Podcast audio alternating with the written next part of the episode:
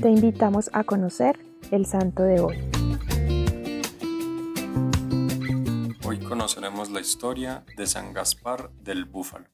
Nació en una familia noble el 6 de enero de 1786. Desde muy temprana edad se sintió atraído por la oración y la penitencia. Estudió en el colegio romano, que para aquel entonces estaba confiado al clero secular, luego de la supresión de la Compañía de Jesús. Su padre, que era cocinero en el Palacio Altieri, le enseñó a Gaspar a venerar y reconocer a Francisco de Sales. En 1798 entró al seminario, se vistió con su sotana y comenzó a dar asistencia espiritual y material a los abandonados de Roma. Dedicó especial atención al apostolado del catecismo, que organizó en el oratorio de la iglesia de Santa María del Llanto, donde explicaba con lenguaje sencillo los principios de la fe cristiana, especialmente a los campesinos y carreteros que llevaban la paja al campo.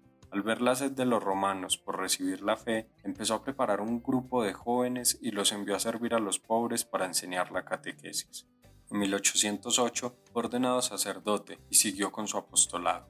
En esa época Roma y los estados pontificios estaban ocupados por las tropas de Napoleón. La noche del 5 de julio de 1809, el Papa Pío VII fue encarcelado y deportado. Napoleón obligó a los obispos y párrocos de la ciudad a firmar un juramento de lealtad al nuevo régimen. Cuando fue el turno de Gaspar, hizo una objeción de conciencia y dijo, no debo, no puedo, no quiero. Luego de esto fue encarcelado y enviado al exilio. Estuvo en las cárceles de Piacenza, Bolonia, Imola y finalmente en Lugo. Todo esto durante cuatro años. No pudo volver a Roma hasta 1814. Un año después de su llegada a Roma, Gaspar fundó la Congregación de los Misioneros de la Preciosísima Sangre. Era la devoción que sentía más cercana, ligada al corazón de Jesús. El Papa Pío VII, al ver el fervor y el celo apostólico de Gaspar, le confió a su congregación la tarea de reevangelizar los territorios de los estados pontificios. Tuvo que ir donde nadie quería ir y tratar con personas con las que nadie quería tratar. Gaspar se encontró con dos plagas. Una era la masonería, y la otra el vandalismo. La primera la combatió con sus habilidades como predicador alcanzando resultados inesperados, logrando devolver la fe a grupos enteros, lo que le valió el nombre del martillo de los sectarios. Contra la segunda plaga, lo que hizo fue irse de misión por el camino entre Roma y Nápoles. Su única arma era un crucifijo, y poco a poco, hablando con las personas, logró una ciudad más segura.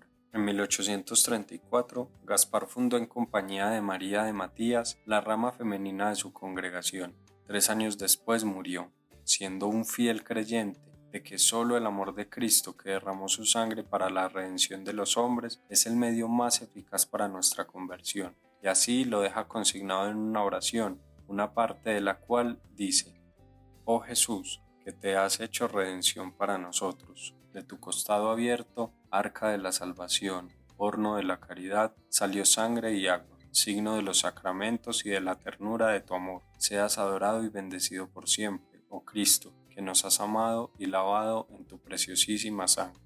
Cristo Rey nuestro, venga tu reino.